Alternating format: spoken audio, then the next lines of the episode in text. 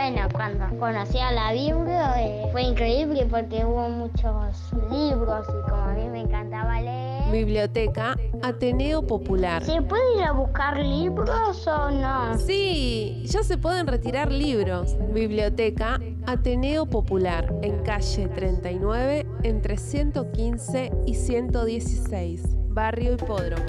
Abierta de lunes a viernes de 14 a 20. Seguinos en Instagram, arroba biblioateneo. Fíjense que antes aquí en la casa donde yo vivo era un problema mi despertada. Entonces mi papá, que es un amor, tuvo que comenzar a levantarse a las cinco y media día de colegio y a las ocho y media sábados y domingos. Iba hasta mi cama, se me acercaba y me decía, Angelita, Angelita, las cinco y media, mijita, las cinco y media, mijita. Y yo todavía medio dormida le contestaba, sí, las cinco y media, las cinco y media, ya oí papacito. Y a mí me gustaba tanto que me despertaran así todos los días. Luego mi papá, que es un amor, me daba un beso en la mejilla que le quedara más cerquita. Y se iba después a su cuarto, pero ya no podía dormirse más por más que intentaba. Yo no sé por qué. Entonces mi mamá se despertaba furiosísima porque mi papá dice que con tanto ruido la despertaba todos los días en lo mejor del sueño. ¿En qué estaría soñando? Y pelearon tanto que al final llegaron a una conclusión para salvar el hogar, volver a ponerme el despertador al lado de mi pobre oído. Yo berría y pataleé, pero me lo pusieron. Y yo no quiero ponerme a recordar ahora ninguno de los días que siguieron porque no quiero, porque lloro, que no me veo linda cuando lloro, que no me gusta.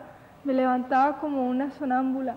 Me salieron unas ojeras de este tamaño. No hablaba con nadie en el bus. Perdí religión con la madre Sardi, que es la madre más bonita que conozco. Me la pasaba con la cabeza hundida, con la cara muerta. Lulita, mi mejor amiga, me dijo un día que me estaba pareciendo más y más a un cuervo. Pero desde que estoy de novia de Miguel Ángel, todas mis desdichas han terminado porque él me llama a las cinco y media en punto día de colegio y de ocho a ocho y media sábados y domingos.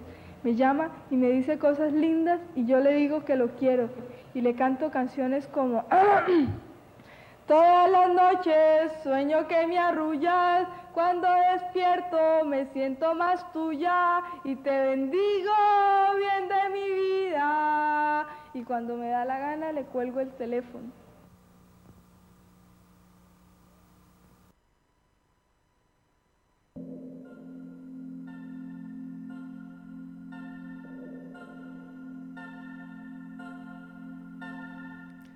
Yo me metí en la historia, pero ahora quiero saber cómo sigue, de dónde sale, qué, qué es lo que pasa y por qué estamos en el segmento de la biblioteca del Ateneo.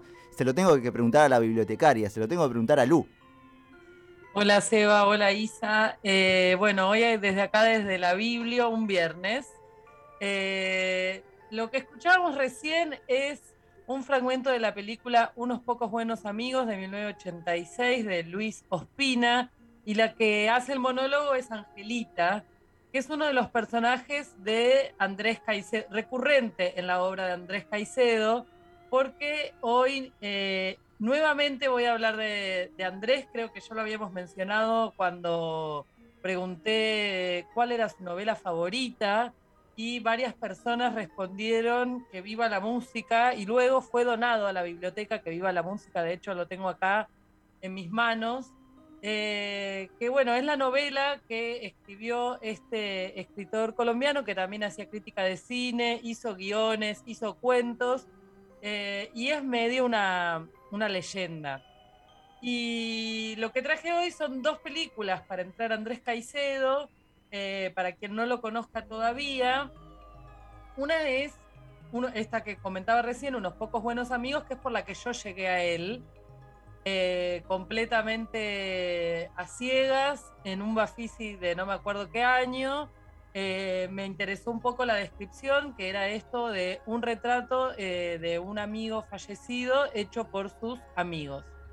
y ahí conocí a Andrés Caicedo. Y este fin de semana, en el marco del FESALP, el Festival de Cine Latinoamericano de La Plata, va a haber otra película sobre Andrés Caicedo que se llama La balada de los niños muertos y es de 2020. Su director se llama Jorge Navas y vamos a escuchar eh, un primer audio sobre de Jorge comentando quién es Andrés Caicedo. Caicedo es el Kurt Cobain de la literatura colombiana. Yo pienso que Andrés tenía el horror por dentro. Y era como si estuviera en una burbuja de terror. Él realmente no es la persona que yo conocí, sino que él era otro. Dejo algo de obra y muero tranquilo. Este acto ya estaba premeditado.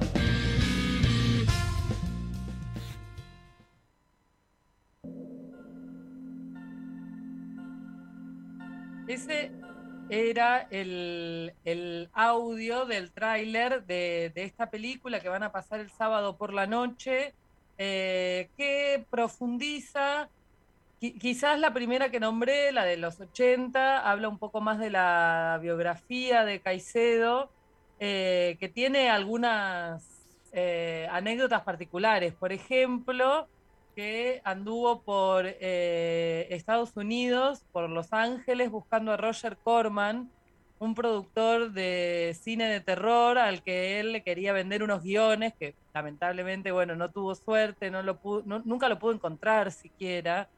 Eh, este es uno de los episodios que también se retrata en la balada de los niños muertos, que eh, profundiza más en la afición de Caicedo por el cine y sobre todo por el cine de terror, por el cine clase B, eh, y cómo se va gestando el concepto de gótico tropical, que es algo que Caicedo desarrolla y medio que adelanta, y, y casi que no llega a ver, porque bueno, luego fallece. Em, así que vamos a escuchar un poco en la voz de Jorge Navas quién es Andrés Caicedo un chico que murió a los 25 años, en el 1977 se suicidó a los 25 años, no había publicado ningún libro, solo el día que recibió su primera novela publicada, ese día se suicidó, se quitó la vida y después fueron apareciendo lentamente como muchas de sus obras. Él hizo literatura, hizo cuentos, hizo crítica de cine, eh, fue un activista, ¿cómo se llama? Un, eh, pues fundó el primer cineclub de la ciudad de Cali, que en estos días se cumplen los 50 años de ese, ese primer cineclub, que, que creo que fue el segundo de Colombia. Escribió literatura para, escribió guiones que intentó vender en Los Ángeles y a los 22 años, en los años 70, estaba un, chico de 22 años colombiano tratando de venderle esos guiones a Roger Corman, tratando de hacer terror también. Entonces, eh, es un personaje como muy interesante. Su novela que viva la música es de las primeras novelas en la historia de la literatura, parece que incluso mundial, que pone a una mujer en primer plano como personaje, que, que habla como narrador en primer plano desde, una mujer, que eso es, también como, se tiene como muchas capas y es un personaje como muy vanguardista muy interesante eh, que surgió como en la provincia colombiana.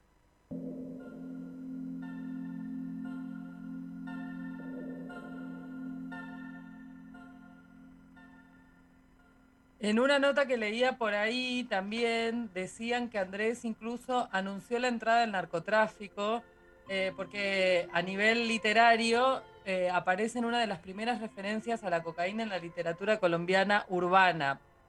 No sé si será tan así. Es, también es un personaje que se infla mucho, ¿no? Que quizás hoy andás a ver si eh, en Colombia se lo recuerda tanto o ya quedó medio como un personaje mítico al que no se tiene tan en cuenta. Pero yo creo que tiene mucha sustancia Andrés Caicedo y que quien no lo conozca debe acudir a él. Sobre todo leer que viva la música, que está acá en la biblioteca y que es muy interesante. Eh, y bueno, nada, o sea, habla mucho de cine y mucho de música, dos cosas muy, en la obra de Caicedo, ¿no? En Que viva la música, creo que lo hemos mencionado alguna vez, tiene una lista final de todas las canciones que, se mencionan en la narración. Está buenísima para conocer artistas de, salsa, ¿no? Eh, y bueno, el sábado pasan esta película de la balada de los niños muertos, que, eh, bueno, no sé si luego se podrá ver, así que yo en alguna otra plataforma, así que yo sugiero que vayan y aprovechen el Festival de Cine Latinoamericano. Em, sé que es a la noche y no sé si es en el Select o en... Acá está, en el Select, en el, que está en el Lardo Rocha. A las 22.30 el 4 de, de diciembre acordaba de que lo habíamos, me acordaba que lo habíamos mencionado en algún momento. Em, le podíamos preguntar y le pregunto al aire a la compa eh, Caro eh, Gómez, Caro G, que es de allá de Colombia, capaz que nos puede decir qué tanto se lo recuerda. Eh, y la gente que escucha la radio, que escucha esto en el podcast de Spotify o las redes de la Biblioteca del Ateneo también. de eso se trata también, de hablar de autores, de conocer obras, ir compartiéndolas acá al aire. Está buenísimo que hoy lo traes esto, Lu, porque eh, yo ya, ya te dije, ya lo anticipé acá al aire la semana que viene. Cerramos nuestro año y desde la biblioteca también, ¿no? ¿Se viene alguna cuestión por ahí? Se viene, sí, alguna cuestión el viernes que viene. Vamos a hacer una actividad de cierre bastante ecléctica. vamos a inaugurar el mural, del que ya hemos hablado varias veces. Vamos a reinaugurar la sala de lectura para que puedan venir a leer acá. Eh, vamos a proyectar una película, El Gigante de Cartón. Eh, vamos a participar de la reinauguración del Punto Azul que del Club Variadores. Bueno, vamos a hacer la inauguración acá. Así que todo eso va a pasar el viernes 10 desde las 16 horas. Pero bueno, como nos volvemos a encontrar el jueves, ahí hay desarrollo más. Eh, para que no se mezclen, vayan al cine y vengan a sacar el libro de Caicedo a la biblioteca, porque desde que nos lo han donado, nadie lo sacó en préstamo y eso para mi corazón de bibliotecaria es muy duro. Eh, así que espero que quienes estén del otro lado escuchando esta recomendación vengan a llevarse el libro, denme ese gusto, que no pase el 2021 sin que alguien saque que viva la música. Me encanta, me encanta, me encanta esa invitación. Pueden ahí en cualquier momento buscar las redes o antes del viernes o el viernes mismo en esa invitación. Yo lo pregunté también al aire, Lu, porque seguro vamos a caer acá eh, con Isa. Veremos a qué forma, en qué horario y en qué momento de, las caravanas de cierre. Pero por eso también dijimos, vamos a cerrar porque está eso acá en el barrio Hipódromo y no nos queremos perder las movidas también. Mucho contamos al aire, pero eh, muchas cosas nos gustaría simplemente estar y bueno, eso es lo que trataremos ahora. ¿eh? Pero bueno, vamos cerrando este año, entonces, buenísimo, Lu. Eh, vamos cerrando este espacio que es. Eh, varias columnas hicimos. Esta es la número 36. Me gusta que la próxima, que va a ser la última, sea un número impar. Así que, bueno, les agradezco el espacio de cada jueves y nos encontramos la semana que viene. Y para cerrar, vamos a escuchar a Rey Barreto con el tema Que viva la música. Temas. Oye, que viva la música criolla, que viva la música de Puerto Rico,